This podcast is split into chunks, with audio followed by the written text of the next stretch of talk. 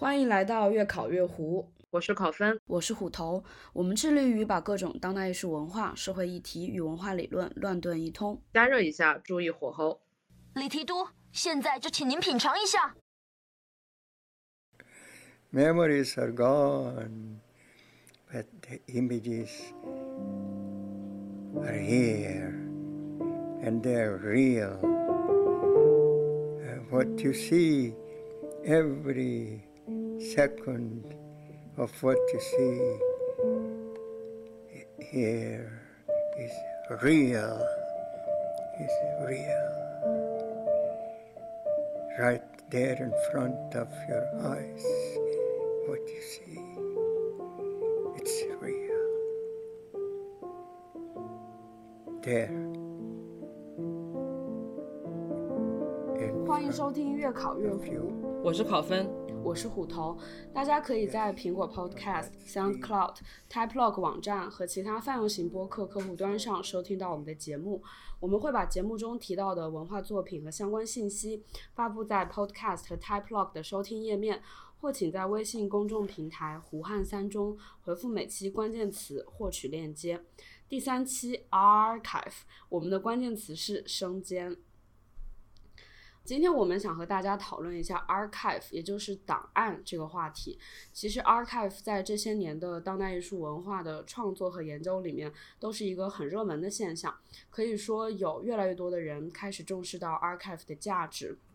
嗯，而我们俩也注意到，就是现在有了很多新的去激活和研究 archive 的方式，这与我们之前还有包括其实可能跟很多人对于 archive 的传统印象都不太一样，所以我们今天想就是简单聊一聊这个话题。当然呢，也因为 archive 是一个很大的题目嘛。所以我们今天只会先做一个关于 archive 的初步介绍，比如说 archive 的定义，然后相关的一些机构，还有在今天激活 archive 的一些些方式。因为时间有限，所以我们今天会主要就是侧重于讲影像方面的 archive。嗯，为什么我们今天想讨论这个话题？这也是有一个契机，就是我现在呃在纽约，然后从我家住在 Chinatown 走到。NYU 的路上会经过 SoHo 这片区域，然后我经常路过一个美术馆，它叫 Leslie Holman Museum，是一个 LGBT 群体的美术馆。然后前几天我发现他们在做一个展览，这个展览叫呃 Paco Cal Attribution。Paco Cal 是一个西班牙的艺术家。然后我前几天去看这个展览，发现他特别有意思，就是他在啊下面这一段呢是关于这个展览的。剧透环节，所以大家如果在纽约想去看的话，它展到十一月就可以跳过接下来的大概三分钟。就是这个展览呢，它相当于 Paco Cal 的这个艺术家的个人项目，在这个项目里面，他虚构了一个叫 Mary Lance 的人。这个 Mary Lance 呢，在刚开始你进入这个展览的时候，你是不知道他是一个虚构人物的。然后那些展览的介绍会说，这个 Mary Lance 是一个呃美国二十世纪生活在纽约的一个社会社会名流，然后他也是一个作家，是一个收藏家，然后他收藏了很多在纽约大概比如说呃五六十年代六七十年代对于呃 LGBTQ 群体，还有包括比如说黑人平权运动或者是女权运动。嗯，有一些作用的或者是重要意义的作品，还有包括展览里面也介绍了说，这个人他怎样参与到这些活动中，呃，有什么想法，认识了谁，然后就是这个展览一切做的好像这个 Mary Lance 是个真人一样，但是到展览的最后一部分，他会有一个文件夹，然后那个你进去刚一进去的时候，那个工作人员会跟你说，你走之前一定要看这个文件夹。这个展览的秘密都在里面，然后你翻开这个文件夹，就是你看完了这些东西，然后这些介绍有很多文字之后，你再看这个文件夹，文件夹会告诉你说，呃，其实 Mary Lance 这个人根本就不存在，这个展览只是 Paco 靠着一个个人的项目，然后这里面收藏的作品呢，呃，虽然他们可能有些确实是当时这个他所标明的那个时代。的作品有些是 p a u k 最近自己做的，然后还有一些，比如说他在文字资料里面介绍的这个作品属于谁的收藏，呃，或者是以什么方式到 Mary Lance 的手上，就是这些信息或多或少都有一些好像不真实的地方。但是你在看展览的时候，你是对此不会有任何怀疑的。我觉得这个展览很有意思的一个点就在于，它其实它是有一点玩弄大家对于 archive 这件事情的一个期待吧。比如说，我们觉得 archive 一般会以什么样的形式出现，然后它可能对于记录历史史实有一些什么样的历史意义。所以我觉得这就涉及到一个 archive 的定义的一些问题。我觉得考老师可以先。跟我们展开讲讲，就是 archive 到底是什么？然后比如说它有哪些形式啊？然后我们什么样的东西可以成为 archive？什么样的东西又不会被收录进去？然后为什么我们要就是关注 archive 这个东西呢？嗯，首先我想说的是，就是可能有听众注意到，我们一直在用这个词的英文单词，就是 archive 这个词。嗯，对。嗯。我觉得这是，我觉得这是我们两个的一个习惯吧。另外一方面，我作为个人，我对呃中文语境下对于这个内容的研究不是很熟，所以我不是非常确定说，呃，我们是在中文的论文中也会用“档案”这个词代替吗？还是说会用其他的词呢？包括比如说资料馆，它的英文也是 archive，所以我们可能会一直使用 archive 这个词，是为了避免。呃，在中文中产生一些我所不知道可能会产生的歧义，呃，然后另外一方面呢，我觉得 archive 作为英文，它是可以指代很多东西的，嗯，所以它也包含了 archive 这个词的种种含义吧。比如说 archive，它首先就是指，嗯，一组整理好的有条理的物品，比如说文件啊、资料啊，还有一些呃历史叙事的证证据。比如说，收集者呢，在这种就是这些物的收集者，他可以是个人，也可以是各种大小的集体，他可能从国家一直到比如说私人公司，都可能是这个 archive 这组东西的收集者。但是 archive 呢，它像我们平常概念里面，它也会指就是档案馆或者是资料馆，就是作为生产或者收集还有保存这些物品的。机构，还有它附带的空间，比如说资料馆、电影中国电影资料馆，它有一个房子，或者是有几个房子，这么这些房子或这个物理空间也可以叫做 archive。当然，我们之后也会提到说，现在有很多 digital archive，就是一些网络空间，是无形的空间。但这些空间只要它是作为收录 archive 而存在的，那它们也可以叫做 archive。另外呢，英文里边 archive 这个词也可以作为一个动词，就是说把这些物品加入到机构中或者保存到机构中这个动作，或者是档案员的日常工作。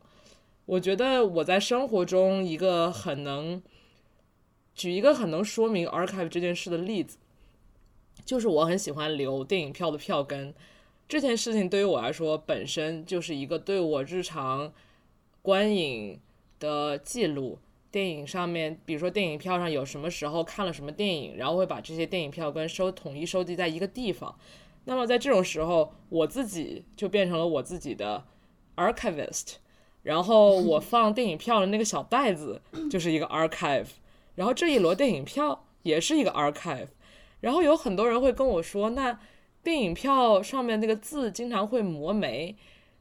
这也很能说明 archive 就是。这一组物它的一些特性，因为你如果不保存它，你如果不修复它，如果你不把它拿出来看的话，它就会逐渐失去它记录我比如说个人观影历史的这个意义。所以我觉得这个例子就是很能说明 archive 它有多重的作用。另外，archive 可能它和比如说图书馆。也有很多区别，然后还有说 archive 有各种各样大小。我们比如说常见的 archive 会是国家的 archive，或者是地方的 archive，或者是像纽约有很多各种各样的社群，它可能会有属于比如说拉美裔的 archive 和属于什么呃犹太人裔的 archive 这些，包括呃学校还有教堂这些机构，还有包括图博物馆这些都会有很多 archive。嗯，大概就先讲到这里，对于 archive 的定义。但是我们也会，我最近在读一本读那个白教堂那本书，如果关注胡女士的微博的话，一定会知道我们说的是哪一个书。就是 Whitechapel Gallery 在伦敦，它有一个他们出版做的还不错吧，然后他们有一个系列叫 Documents of Contemporary Art，嗯、就是一系列关于当代艺术中常见的关键词的一些文献整理。然后那本关于 archive 的书里面，我觉得大概可以可以把关于 archive 的研究，特别是在哲学或者在当代艺术层面，archive 作为一个抽象的东西，它主要是关于，比如说 archive 的组成或者构成，archive 与他收集对象的权利关系。呃，是什么东西是可以留下的啊？什么东西是可以被丢弃的啊？它们的价值都是什么？这个问题是很难回答的，就是有很多像弗洛伊德、福柯、德里达这些人在写关于这项这些东西，所以我觉得很难简单的回答这个问题。然后另外，去上个世纪比较流行的研究 archive 的一个话题，就是说 archive 作为过去的最后的叙述者。它相当于给我们的历史下了一个结论，archive 里面保留的东西就是一个权威。那么，它作为这种权威的，呃，权威性，或者是它的一些其他的像纪念碑一样的这样的意义，或者是它在塑造一个某一个特定的国家或者是一个特定的 community 的集体记忆中所处处就是产生的作用，这个也有很多人来研究。另外还有一篇文章非常有名，但是我至今也没有读懂，就是德里达的《Archive Fever》，他竟然写于一九九五年，我一直觉得他写的很早，哎，没关系，就很多人都没有读懂。对啊，他有很多希腊语词汇都不做任何解释，然后我我看了很多遍，但至今还在消化。他是也是一个关于弗洛伊德，呃，从弗洛伊德开始说起的一个关于。我们做相当于做 archive 的一种冲动，或者是一种呃完全心理分析式的一种一种研究。我我不解释它是什么。然后另外还有对胡女士一本书里面，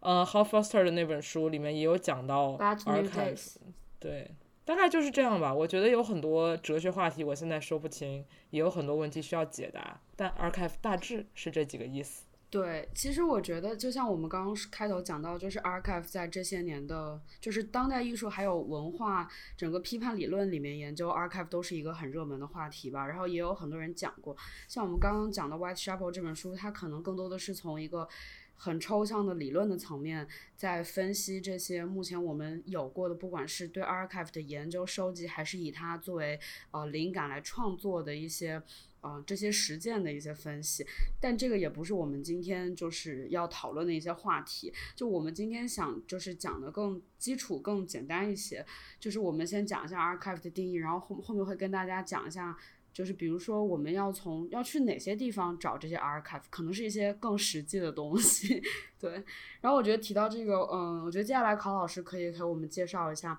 比如说我们要从要去哪个地方找这种 archive 呢？然后，呃，因为 archive 也是一个很宽泛的范围嘛，我觉得我们可以稍微限定一下我们今天讨论的 archive 的范围，就是每个类型的 archive 它都有很多个机构、很多种研究可以去做。然后我们今天。嗯，考老师来讲一下吧，就是我们主要讲什么？呃，我大概想说几个，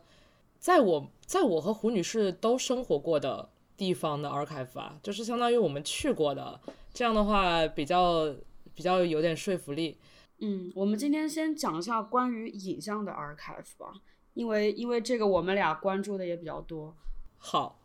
第一个，呃，就是大家都知道的中国电影资料馆嘛，它的英文叫 China Film Archive，所以大家可能看到资料馆，也不一定会和 archive 联系在一起。可能对于大多数人来说，它就是一个电影院。我其实也一直把它当做电影院的，看北京电影节的地方。对啊，但它其实是一个 archive，它有很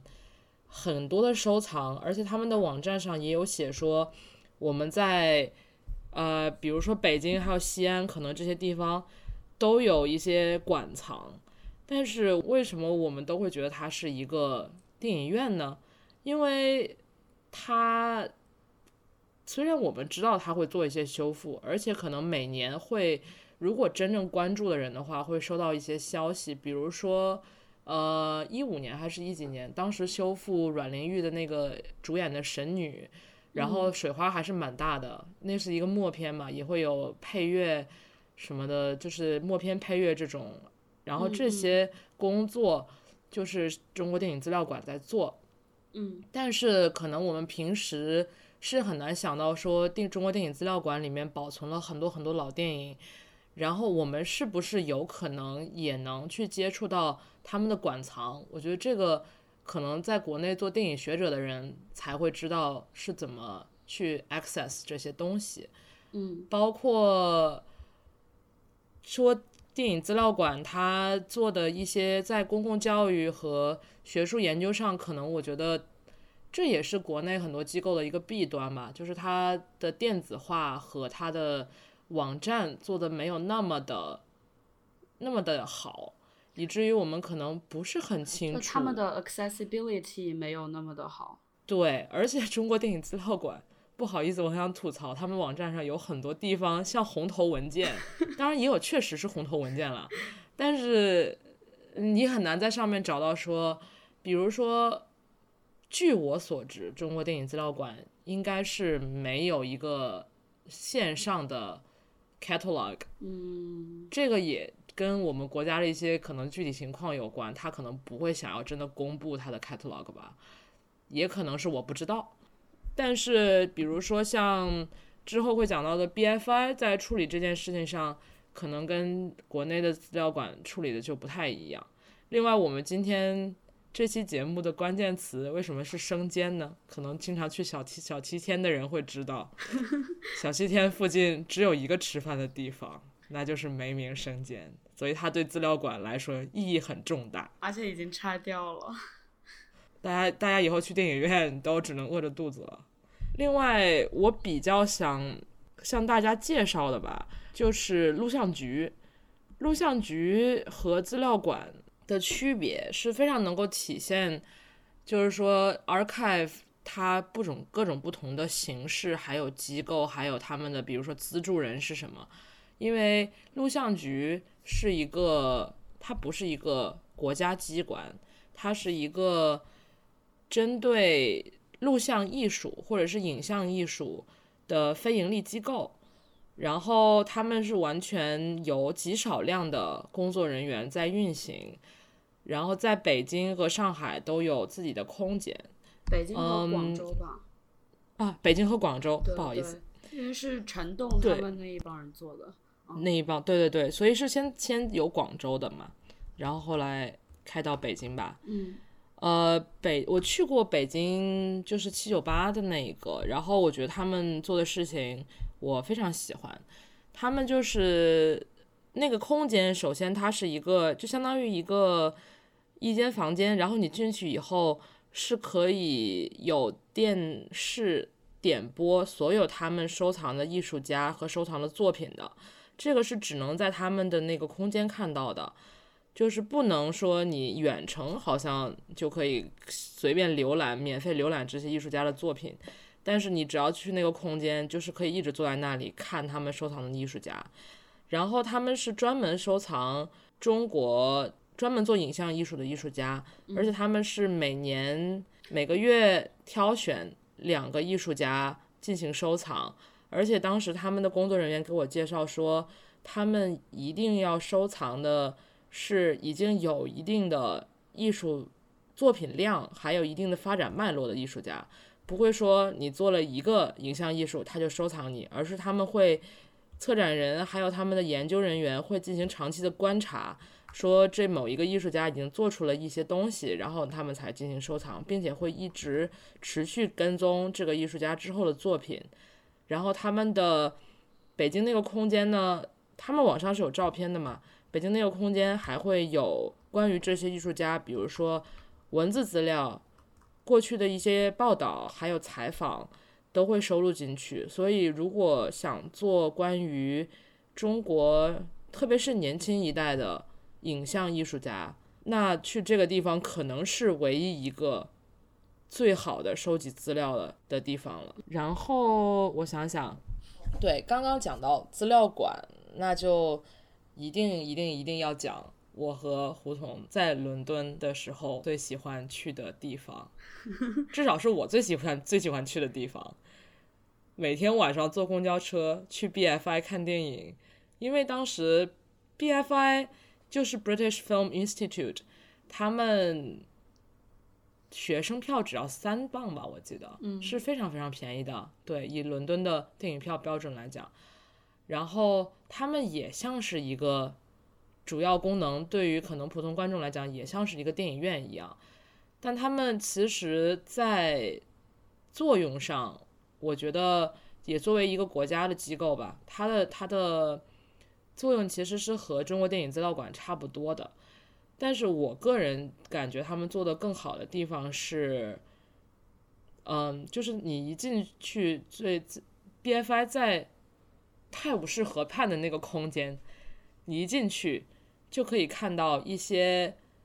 红色的沙发。还有一些屏幕，嗯，然后这些屏幕呢，就是会一直播放 BFI 收藏的一些已经电子化的片子，然后你可以随便坐进去，坐在那里点播，然后看他们的已经电子化的这一部分收藏，所以就是能看到很多他们已经分好类的各种各样的，你想都想不到，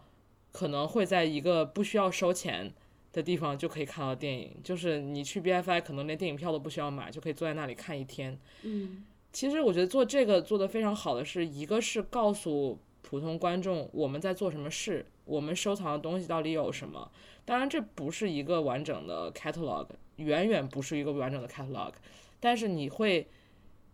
有一点点认知，就是说它的广度是什么。然后比如说 BFI 在推动社会议题或者政治上，他们会有什么有什么立场？然后这些东西会促进他们收集什么，或者是他们做的修复也好，或者是供应也好，就是大概都有什么范围，它会让你有一个感觉。那万一比如说你对什么东西感兴趣，然后你会看到它里面有它，你就会知道哦，我可以来 BFI 找这些资料。然后另外 BFI 一进去，左手是一个。类似于阅读室嘛，它有很多很多书。对，那个地方也是，呃，有很专业的图书管理员。然后你如果想查任何关于电影的资料，你都会会直接就直接进去问他们，我想需要什么什么东西，这里有没有，或者我可以去哪里找。这个就非常的 open to public。你作为一个普通人，你进去可能享受的不只是电影，看电影是可能进放映厅然后就出来了，而是说你可以。完全的享受这个机构提供的很多很多的东西，这也是，这也是我觉得 archive 一个重要的作用，因为我们之后也会说到，现在现在其实一直在说，就是关于激活 archive，为什么要激活 archive，激活 archive 有什么作用？嗯，比如说像 BFI 做的这些事情，他把这些。从老到新的各个国家的短片，或者是一些有个别的长片，放在那个可以大家随处可以看到的地方，那就相当于给这些可能已经死去的影像一个新的生命，让人们知道它的存在。万一你是一个，比如说艺术家，你也可以知道啊，这些片子我也可以用，它可以是你的你的灵感。嗯，所以就是他做的这些事情，可以使这些。已经蒙灰的东西焕发一个新生吧，包括比如说 BFI 和中国电影资料馆一样，他们也会主持一些电影的修复。然后每年我们都可以知道，就是说每年这些主要 4K 修复的这些电影大概有几哪几个，他们 BFI 会放，然后之后也会 4K 修复的东西一般也会跑到其他国家去放，或者是电影节上去放。像比如说上海电影节，我们就。看我今年在上海电影节的时候就看到啊，这不就是去年 BFI 修复好再放的电影吗？今年来到了上海，真不错，就这种感觉。对，我觉得这其中还有就是档案馆，它就是档案这个东西，它不仅仅是对于研究者给他们提供一些研究的资源，而是说 BFI 可能在公共教育这个功能上发挥的更好一些？就是你如何可以辐射到除了研究员之外的人群？嗯，对。嗯另外，还有一个，我觉得在至少在英国类似于录像局的机构吧，就是 Lux 嗯 L U X，它在伦敦有，然后在爱丁堡，嗯，哎，是在爱丁堡还是在格拉斯哥呀？不记得。我忘记了。哦，好像是在格拉斯哥。嗯它是呃，就是 Lux Scotland，他们也是专门做影像艺术的收藏。嗯，啊，我记得在伦敦的那个 Lux 是在一个公园里面，非常美。很远。但他们对很远，但他们也是专门做影像艺术，然后他们也有很多可以点播，就是到现场去点播看的东西，还有很多书，也是一个如果你是至少如果你是对这方面感兴趣的话，也是可以去看一看的一个机构。嗯，然后我想我想补充一点，就是像嗯、刚刚考老师提到像中国电影资料馆和录像局，或者是像 BFI 至于 Lux，就是他们的一个很大区别，就像前前前面两种，他们都是那种可以说是。国营的，就是背后有政府背景的，所以他们在不管是做修复研究，或者是做公共放映的时候，他们可能会带有一些就是我们叫 political agenda 在里面，比如说 BFI 他们可能会办一些呃 LGBTQ 主题的这种呃这种影像的对嗯。影展，然后像中国电影资料馆，其实他们也办过那种。老电影，比如说可能某个月是某个老电影，比如说上海电影公司什么的一些默片的修复，之前也有对。然后像录像局或者 Lux，它更多是一个民营的机构嘛，所以说他们更多就是他们他们没有那种。他们他们不一定有会充当一些公共所谓公共教育的职能，但他们更多的只是说，可能就是一小撮人，他们开始做这个事情，然后，嗯、他们支持的也会是一些可能不一定是那种能够在 BFI 或者中国电影资料馆进行放映，或者是进入他们 archive 这些东西，而更多是一些可能呃，比如说一发展职业发展中期的那个影像创作者，然后他们也可以得到一个就是和 properly 的一个收藏，然后可以向一些研究者开放。嗯，对的。嗯比如说像刚刚提到资料馆做修复，什么 political agenda 这个问题，我们还是不要说的太多。但是，但是确实是有的，包括比如说我们做就是要提问题嘛，比如说今年资料馆为什么要修复这部呢？这部的内容是什么呢？嗯它的给观众带来的感觉什么呢？肯定是有它自己的原因的嘛，它不可能是从它庞大的档案中非常随机的选取了一部，因为修复电影要很多钱的，所以它肯定是有很各种各样的原因。那现在可以来说一下纽约嘛？嗯，我觉得纽纽约就更有意思了。纽约太有意思了，纽约有各种各样的机构，可能纽约就可以说超出影像这个范围，因为纽约影像影像这一块做的最大的当然是 MoMA，这个当之无愧。嗯但是 MoMA 如果要讲的话就太远了，我们可以来讲一下一个小一点的，比如说纽约的艺术电影观众都会去朝圣的地方，就是 Anthology Film Archive。没错。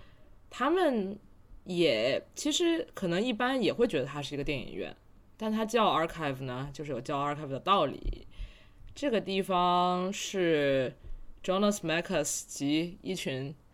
一群一群人办起来的，七十年代办起来的。嗯，因为 Jonas Mekas 可以算是就是美纽约的影像艺术的影像先锋影像艺术之父这种地位吧。对对，他而且但凡就是像纽约这种地方，也是肯定是啊，如果有这样一位人物的话，身边可能聚集了很多人，然后大家都互相认识，然后所以就可以搞起很多有意思的东西。他们是 Anthology Film Archive 是专门做先锋电影，他们自己的网站上也会非常明确的写说，我们要做的就是保存、还有研究、还有展览这些电影和影像艺术，所以他们放的东西会和可能商业院线差很多，但是纽约这个地方绝绝对不缺 niche 的观众。所以他们也是会做修复的，然后另外他们会经常举办一些呃主题的放映，包括 Essential Cinema，就是会前一阵子放一些很老的苏联电影啊，还有什么德莱叶，就是主题放一个月，一个月放这些人的电影。然后另外他们会做学校和学校合作讲座，和各种各样的小众电影节合作一些 workshop 这些。所以它作为一个空间，它那个空间很酷，就像是一个一个一个工业，就像一个像一个监狱加厂房一样的外面看起来。然后对，所以他们也是在发挥一个电影资料馆的职能。他们肯定另外也附属很多相互认识的人，比如说研究者啊什么的。所以这是一个很蓬勃的地方吧，在我看来，包括他们也会出书，然后出 DVD 什么的。是，嗯，另外纽约我有两个非常想去，但是还没去过的地方，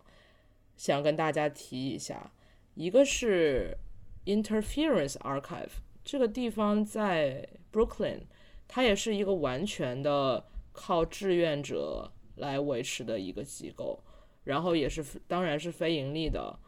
嗯，他们专注的就不是影像，现在有点跑题了，但是我很真的很想讲这个，就是 他们专注收集的东西是任何和社会运动有关的文化产品。比如说，像社会运动中会使用的海报、小旗子，然后发的小册子，什么小杂志、书，还有什么 T 恤，印的那些，还有什么就是呃徽章、扣子，包括声音，包括一些其他的图图像，这种就是各种各样的东西。就是说，我们之前讲到的影像，它可能是以一个媒特定的媒体形式作为导向在收集。那么，像 Interference Archive 这种，就是它是以某一个关键词，那么收集以这个关键词围绕这个关键词周围的其他东西和它的媒介就没有关系了。然后他们也是会定期做展览，包括他们日常的运行全都是。志愿者他们会聚，也会是聚集了一些对这个 social movement 这一块非常有热情的人。我觉得有机会一定要去一下。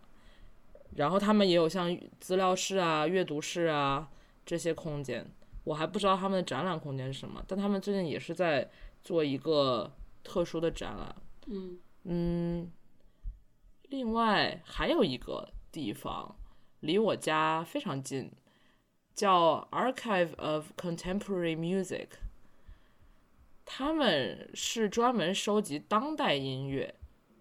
然后他们说他们收集了三百万张唱片，哇，然后有九千多首歌，而且他们是跟 Internet Archive，这个也是我之后会想展开提一下的，他们是和 Internet Archive 合作。然后把几十万个就是以前没有电子化的音乐都电子化了，然后放在网上。就这个是在机构里面说是很难做到的，就是电他们的电子化做的相当相当好，而且就是像大学还有包括一些私人图书馆都可以 access 他们做的这些电子化的东西。但是我比如说我比较想讲想提一下这个。这个 archive 的一个点在于，我非常好奇他们怎样定义 contemporary music。对啊，这也是一个 archive 的职能之一，也不是职能，就是它的一个功能，就是它会定义它收集的这个东西。比如说，到底哪一年开始的音乐叫 contemporary music，或者是哪一种风格？比如说 contemporary 这个词会不会根据时间的流逝或者社会的变化而变化？我觉得 archive 它会规定我们对于 contemporary music 这种东西的了解，以它的收藏还有它的诠释。而且我觉得另外一点就是，我觉得可能大家觉得 archive 就是一些比较老的东西，就是我们在收集整理过去的东西。但是当你正在就是我们正处于当代的时候，你说你要做一个关于当代音乐的 archive，比如说有一张专辑出了，然后我就把它收录进来，那我就更难就是。可能就我会想说，那你是如何确定这个专辑它就有进入 archive 的价值呢？难道你们要收集所有的，呃，就是现在发行的音乐吗？可能这个就是，但其实当你仔细去思考 archive 的整理和收集的时候，可能不论你在做哪个时期的文献，呃，就是 archive，你你总会遇到这个问题。对，就是什么要，什么不要。就是对，就是什么要什么不要的这个问题。而这个什么要什么不要，我们从现在看回看历史，我们就会意识到，就是说，我们对于历史的理解完全被这些什么要什么不要的过程给规定了。那那些不要的东西，我们在之后就不会知道它的存在。所以说，archive 在历史的话语上面有极大极大的权利，而且是一个非常历史悠久的与权威相关的传统。嗯对，嗯，我们讲了这么多，这些这些我讲到的这些之前这些 archive 都是有一个实际的空间的，但是现在呢，一当然我们互联网的发展还有科技的发展，很多 archive 已经没有一个是不不能这样说，更更确切的应该说法是，一些 archive 可以在不需要一个物理空间的情况下就可以建立和存在了。所以，但这个是一个超级大的话题。我刚刚提到的呃，contem 呃 Archive of Contemporary Music，他们的合作者就是一个叫 Internet Archive 的网站，他们的网站就是 archive.org，然后他们的在做的事情就是 archive the Internet，这个听起来非常的庞大且难以想象。How to archive the internet？但是，但是你上他们网站，你会其实还是和媒介就是呃特定的媒介形式分不开嘛。比如他们的网站上 open access 东西非常多，有的时候你在 Google 里面搜索电子书会会把你指到这个网站上，因为他们也有很多文，就是他们会收集网页，然后书，就是电子书，然后还有各种各样的影像、声音。软件、图片，他们都会收，然后就是以完全是做，就是直接从电子化到电子化。因为我们之前提到的这些很多机构，它在收以前的东西的时候，都要经历一个电子化的过程。但是 Internet Archive 呢，他们就是直接就把这些电子东西，或者是已经电子化的东过的东西收集好，或者是去收集一些本来 born to be digital 的东西。他们收集网页，这是多少啊？三千三百亿个网页了。哇，对我我的英文看数字还没有错，three hundred thirty billion。对，然后包括他们有很多很多的，你在线就可以 access 的图片，还有声音，还有还有影像什么的。然后，而且他们是从九六年就开始的，所以也非常早了。然后包括就是这是一个非常非常有意思的网站，大家可以没事的时候就去看一看，上面有非常多的好东西，而且他们也是属于在美国他们法律规定下的一个非盈利机构嘛。对，我觉得这个也跟就是现在的我们的内容生产的形式也发生了变化。现在可能越来越多的东西，它本来就是就像你说 born to be digital，那那这个时候，当你还要把它印做成一个 hard copies，反而显得有一点刻意。可能如果大家就是如果你能保存好、保存在 server、保存在硬盘里面的话，可能它本来就并不需要像以前的 archive 需要一个大房子，然后需要做一些就是来做这些整理的工作。是的，然后我还想补充一个，就是挺有意思的，关于二十世纪的，就是算是先锋艺术的一个网上的 archive 吧，叫 ubu，就是 u b u dot com。然后这个网站其实它也是开始的很早，他们是一九九六年就开始做这个网站了，但是他们现在，呃，因为资金就是没有足够的资金支持，所以说已经在二零一一年的时候停运了。但是我觉得，像可能大家应该会很多，就是艺术学校里面都会推荐这个网站，因为他们真的有很全的关于二十世纪的像先锋的诗歌，然后影像艺术，然后声音艺术，还有一些舞蹈，他们的一些 digital copy。比如说，大家可以在上面看到。就是听到 John Cage 的一些唱片，然后还有，嗯，包括像以前超现实主义者他们做的一些影像还有声音的实验有很多，特别是有一些其实是不那么正式，不一定是一个完整的作品，而可能更像一个当时他们创作的手稿或者是文献记录这样的东西，在这个网站上也可以找到。然后这个网站很有意思的就是他们。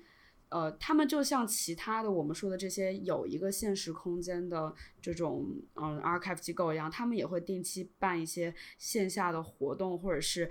projects，然后他们也会在网上办一些线上的有主题的这种 archive 的展览。所以其实他们就他们就类似于一个线下的机构吧，但他们主要是处于线上，然后也是因为他们就是线上的这个优势，所以他们也是有很多很多条，感觉是我感觉是一个。无限的这个关于资料的收集，反正我现在目前还没有完全就是 explore 这个网站上的内容，但是如果大家对这方面的内容感兴趣的话，是绝对绝对非常值得就是去收藏这个网页，去在里面找东西的。嗯，对，我觉得从比如说对 Uber 的描述来看，就是即便是一个 digital archive，它的功能也是一样的，就是它会会通过这些展览的。这些形式，还有比如说文字研究之类的，去重新赋予它收与这收集这些东西意义，因为可能你你那么多东西放在那儿，大家不知道这个东西有什么意义呢？但是你。做一些展览，或者大家都不知道这些东西它存在，你一定要你一定要把它们不停的翻出来。对对，就是这个就是激活，就是把这些嗯这些蒙灰的东西，这些可能半死不活的，可能已经死掉的东西，把它翻出来，然后让它重新有新的生命。就是这是一个 archive 的最最最主要的职能，而且也是我们去了解历史，甚至是上一秒的历史，它也是历史，对吧？就是了解这些。过去的时空中发生的事情的一个最主要的途径。嗯，那那那你觉得，就是除了像我们刚刚介绍的这些机构上面，不管是办，比如说展览或者是主题研究，除了这种形式之外，还有哪些比较新的或者是更有意思的形式是这种可以激活这些 archive 的？嗯，在说更有意思的形式之前，还要提一下，就是。中国电影资料馆，还有比如说巴黎的那个 Cinematheque Française，还有 BFI 都隶属的一个比较大的机构，就是现在总部在比利时的 International Federation of Film Archives，就是世界电影资料馆联盟，他们叫 FIAF，就是法语的这个词的缩写。他们他们的创办和创办 MoMA 的那个 Film Department 的那群人是非常息息相关的，也有很多八卦，在此按下不表。但是，但是他们，嗯，我觉得他们除了做修复，还有比如说他们做一些会议以外，他们做的一个事情，我觉得对于激活档案也非常必要，就是他们会举办很多课程，比如说他们有一个很有名的属校。现在这几年都在博罗意大利的博洛尼亚嘛，然后他就是专门培养电影修复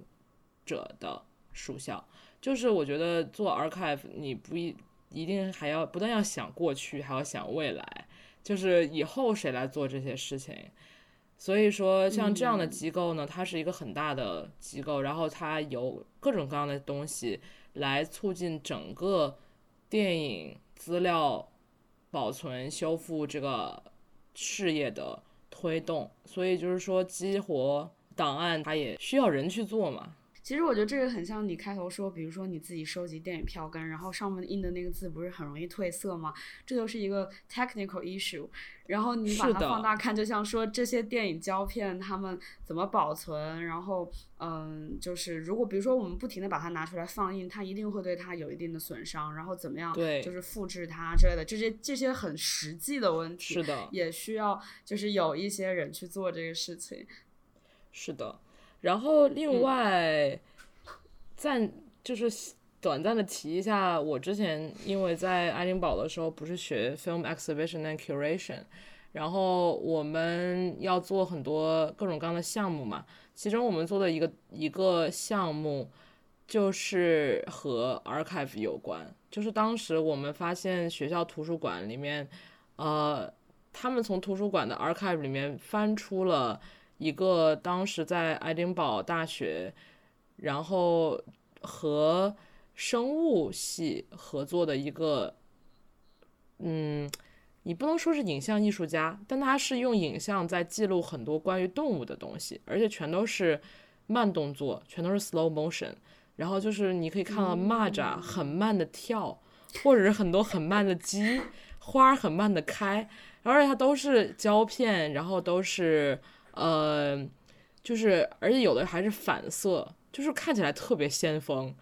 然后因为。图书馆对图书馆当时正在做这一部分的电子化，然后我们就说，那我们拿这个资料做一个活动吧。然后于是就拿，就是我们拿了他的片子，然后把他的片子重新的排列剪辑了一下，然后配上了，就像其他的默片一样，会配上现场配乐。我们找了一个呃做也是做很先锋的电子乐的一个爱丁堡的音乐人，然后他女朋友 是一个诗人，于是这一场活动就变成了一个，对，就是以另一个另一种激活档案的形式，就是把它不只是做成展览，而是把这个东西重新的排列、重新的组合，然后再把它呈现到观众面前。对，它就会变得和如果你只是放一些很慢的鸡在那在鸡笼里走，可能不会有人来看。但是你把它做成另外一种形式的东西，然后同时要向人们介绍说是谁拍的，它为什么现在会呈现在这里，或者它当时拍的意义是什么，就相当于赋予它新的新的意义。所以我觉得，嗯，就是现在这样做的人也很多了，就是文化活动，用各种各样的文化活动来用到 archive 里面的东西，然后这样的话，人们也会知道，也会去了解。嗯，另外还有一件我非常想讲的事情，就是也是去年的时候，当时去阿姆斯特丹那个 iFilm Museum，也是一个荷兰的类似于电影资料馆的地方，他们真的做的太好了。然后他们每年的我记得是五月份吧，对，会有一个会议。这个会议呢，都一般都是和 archive 有关，还有和阿姆斯特丹大学有一个 film preservation and presentation 的项目有关，所以他们做的东西一般会议一般也都是和 archive 电影为主题的吧。然后那一年就是一八年，他们的主题叫 Activating the Archive：冒号 Audiovisual Collections and Civic Engagement, Political Dissent and Societal Change。简而言之，就是 archive，尤其是影像 archive，在社会运动、在表达政治不认同或者是在社会变化中所起到的一个作用。然后那里面的很多演讲者带着他们的项目去告诉大家，然后我真的是很开眼，就是我觉得现在二十一世纪做 archive 真的是有很多各种各样的意义，比如说他们这些，因为这些下面举的例子可能都和社会运动或者是和政治有一点点关系。嗯，我印象很深刻的一个是叙利亚，它叫 Syrian Archive，然后他们是一些叙利亚的，嗯，也是一些自发的人在做吧。然后他们这个 archive 也是以影像为主，但它不叫 film archive，因为它不是一个以收集叙利亚电影为目的目的的。这个 Syrian archive 他们专门做的就是收集在叙利亚冲突以及其他的呃涉及侵犯人权的这些活动中收集到的影像。他们有两个主要的收集途径，一个就是从比如说记者、人权律师他们拍到的影像，就是一些专业的和这些新闻也好，或者是事件也好有关的人的手中得到这些影像。另外，他们还会在就是 Twitter 上面，比如说经常，因为你比如说现在大家任何发生任何社会事件，大家会第一时间拍视频嘛，然后传到 Twitter 上，他们会在 Twitter 上面去 identify 哪些是符合他们这个收集标准，然后哪些是确确实实是值得，就是真实的，然后还有嗯有任何对于其他的新闻报道有意义的影像，所以他们做的也是一个与关键词有关，但他们的收集范围就更加广泛，也是我们之前谈到说到底什么东西是权威的嘛，他们收集的 Twitter 这些东西。就也是可以去帮助记者报道啊什么的，他们主要做的也是嗯，完全是和人权侵权有关的，所以包括比如说受害者，包括很多各种各样的冲突地区，这些里面这些各种各样的可能专业非专业的影像都非常重要，而且他们也是完全是。靠他们的网站做的非常好，回来这个也会发发在我们的 show notes 里面。另外还有就是另外一个我印象特别深刻的，呃，叫 buck dot ma，他们是他们是土耳其的一个网站，他们也是一个纯电子化的。媒就是电子化的影像媒介为基础的网站，然后他们主要收集的是所有关于土耳其里土耳其发生的社会运动的影像。我觉得他们给我他们这个网站看起来非常的功能性极强，没有任何审美就是需求，但是上面的内容真的非常多。我们可能不懂土耳其语，所以可能很多东西不能理解。但是你可以看到，就是各种各样的，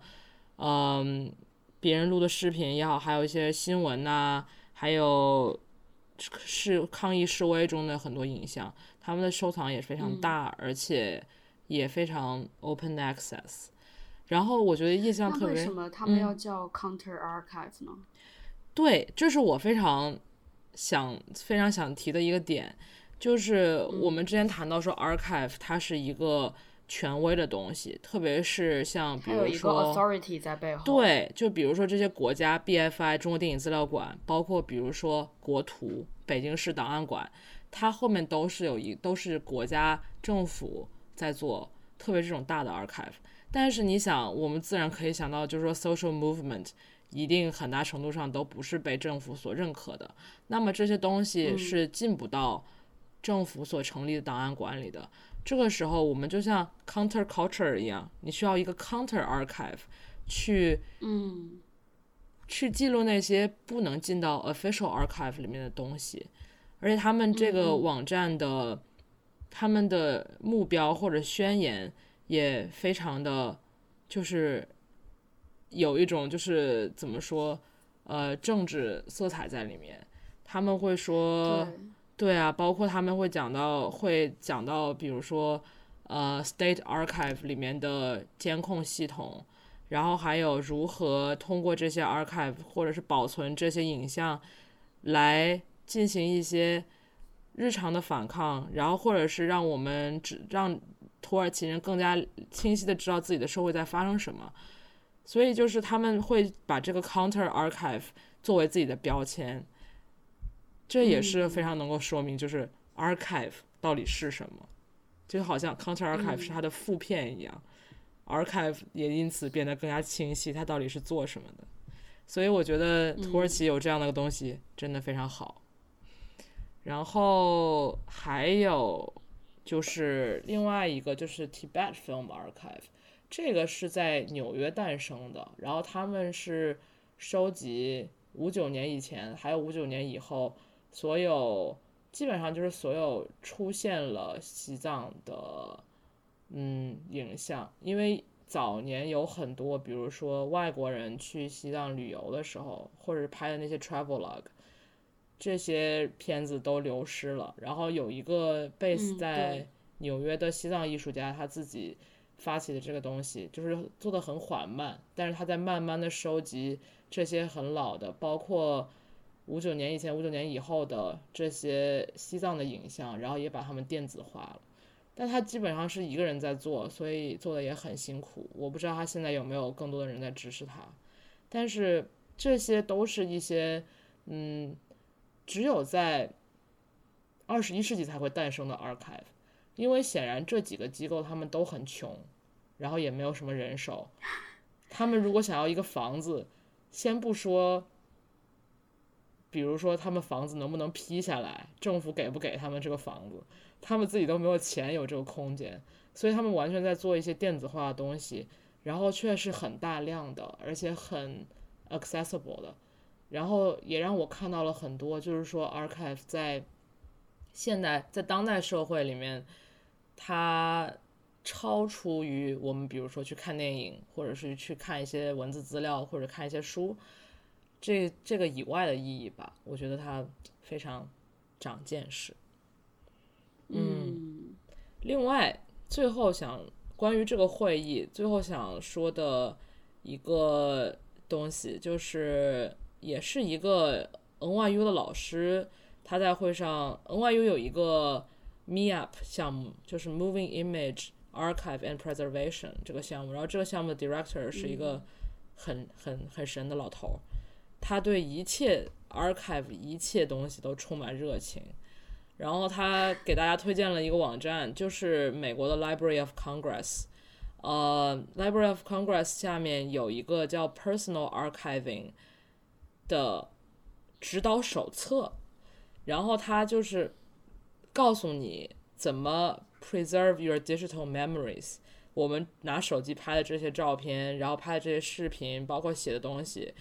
呃，可能也会以各种各样不同的形式流失。你以为把它放在 iCloud 里面，它可能就会永远存在，但其实并不是这样的。所以就是这个 Library of Congress，它下面有这个手册，非常详细的讲说你如何建立自己的电子化的 archive。啊，我觉得这个像比如说我这种微博炸过号的人，就应该早早的开始学习这种东西。而且我觉得，就是 personal digital archive 这件事情，在可能在国内或者在可能在不同国家的背景下，它有着不同的意义。比如说，对，就是这个就不便多说。但是，但是大家知道这个东西的存在，并且有人教你怎么做，我觉得还是很好的。最后呢，再想说一个，就是 activating the archive 在艺术创作中。其实有非常非常非常非常非常广泛的运用，我觉得好像基本上，整个二十世纪到二十一世纪用 archive material 创作的艺术家非常多。呃，我个人非常印象深刻的一个作品，之前是在 Tate 展过吧，就是嗯对对，Ilya Kabakov 那个 The Man Who Never Throw Anything Away，这是一件非常震撼的作品。我觉得现在说不清，回来我们在推送里面放个图，大家都明白了。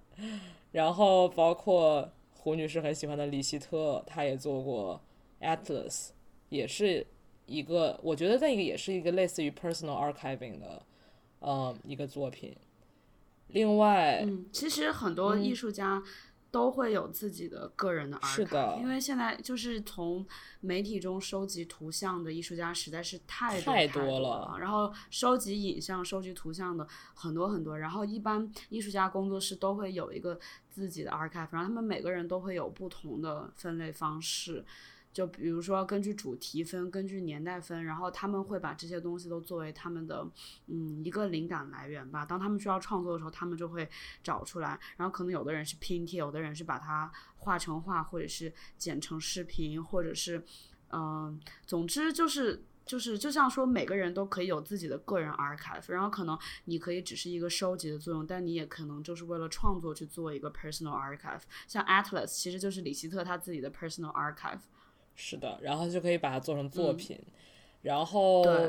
对，然后另外还有一个就是 archive 的运用，就是在电影中或者在影像艺术和电影太多了，真的非常非常多。我觉得一个最最最好的，而且大家可能都知道的例子，就是 acting activating the archive 的例子，就是去年英国上映的那个 Peter Jackson 指环的导演，嗯，和。皇家战争博物馆就是伦敦那个 Imperial War Museum 合作的，对合作的那个电影就是 They Shall Never Grow Old，它就是把那些一战当中的黑白的视频全都是 Imperial War Museum 的收藏。这些东西平时也不会有任何人去看的，可当然当然研究者会看，但是观众是不会知道他们存在的。所以 Peter Jackson 做的一件事情就是把这些东西都上了色，而且他做的非常好，就是变得这些人都一战期间这些年轻的上战场的这些英国士兵啊，都变得非常非常鲜活。然后他配上了一些呃 voice over，然后展现他们的生活。你在想到他们是战争的时候，就是在在看到这些影像，就是非常非常有冲击力。他就完全使这些可能已经封存很久的、非常 random 的关于战争的记录，变成了一个新的反战的作品，就是这样，非常好。嗯，然后我有很多很喜欢的，呃，以 archive footage 为为基础的作品，每天在豆瓣上疯狂的添加到兜列中。